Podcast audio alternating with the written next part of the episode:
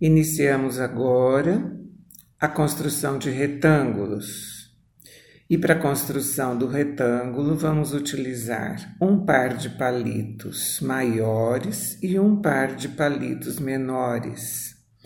A sequência, inclusive, de palitos a serem presos em suas extremidades devem ser respeitadas, senão nós não estaremos construindo um retângulo. Depois eu te conto que figura seria se não respeitarmos a ordem. Então, nós vamos prender um a um em suas extremidades os palitos desiguais, ou seja, um palito maior preso em uma de suas extremidades, uma extremidade do menor e até fecharmos o quadrilátero. Então, um maior preso no menor, em seguida temos um outro maior e finalmente o um menor, juntando as extremidades no final, fechando a figura. Vamos também perceber que, como triângulo, essa construção também não possui rigidez. Mas vamos olhar primeiro para esse retângulo mantendo os quatro ângulos retos. Nós sabemos que, se mantivermos os quatro ângulos retos, eles serão iguais, teremos cantos retos, são quatro ângulos de 90 graus, e é importante você saber que é justamente por isso é que esse quadrilátero é chamado de retângulo. Retângulo porque possui ângulos retos. Em seus lados opostos estão os pares de lados paralelos. Então você tem um exemplo de uma mesa da carteira. Se você está na escola, você tem a carteira escolar, você tem dois lados menores na carteira, que são paralelos entre si, e dois lados maiores. Assim é o seu celular, ele tem dois lados menores, são paralelos entre si, dois lados maiores, paralelos entre si. Tá fácil de entender? Então, conhecido o retângulo, nós vamos movimentar, vamos modificar os seus ângulos. Então, mantenha um palito fixo e os outros três se movem ou para a esquerda ou para a direita.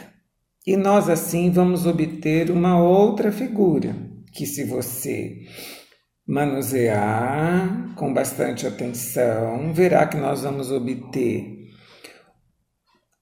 também os pares de lados paralelos e por isso ele é chamado de paralelogramo propriamente dito, é um paralelogramo.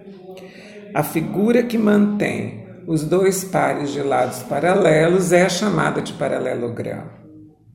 E nesse caso, o paralelogramo propriamente dito não tem cantos retos. Ele mantém os pares de lados paralelos, mas não tem os cantos retos. Então, Vamos passar os dedos pelas bordas internas, vamos confirmar tudo isso que está sendo dito. Verifique que os dois lados opostos continuam paralelos e verifique que os ângulos deixaram de ser todos retos.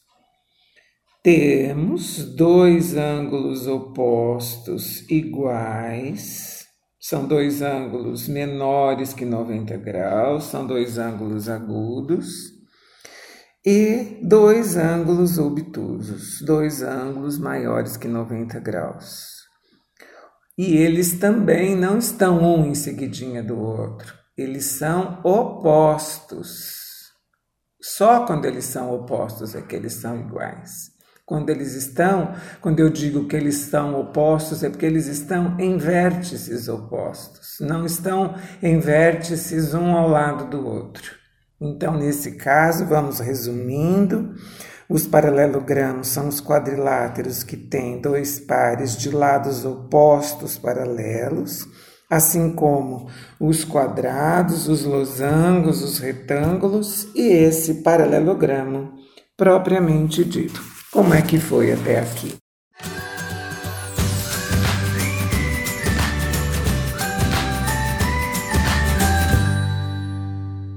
Agora durante a última parte, esse último episódio que nós estamos terminando, eu falei da importância de se respeitar a construção de um palito maior e seguido de um menor para obtermos um retângulo. Isso se deve ao seguinte fato: se nós estivéssemos unindo dois palitos iguais, unindo dois a dois, os dois palitos maiores numa extremidade e os dois palitos menores em sua extremidade, e depois uníssemos para fechar a figura esses dois pares, nós estaríamos formando um quadrilátero também, que é chamado de pipa.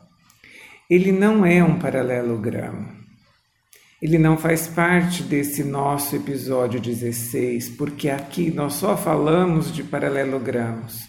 Apesar dele ter da pipa possuir os dois pares de lados iguais, eles não são paralelos, ok? Então, se não tivéssemos obedecido aquela ordem, o maior, o menor, o maior, o menor, não teríamos construído um, um retângulo e sim teríamos construído uma pipa. No próximo episódio, nós vamos falar sobre os quadriláteros chamados de trapézios. Espero você lá. Meu nome é Luísa Maria Marques Poloni Cantarella e hoje é dia 5 de maio de 2020.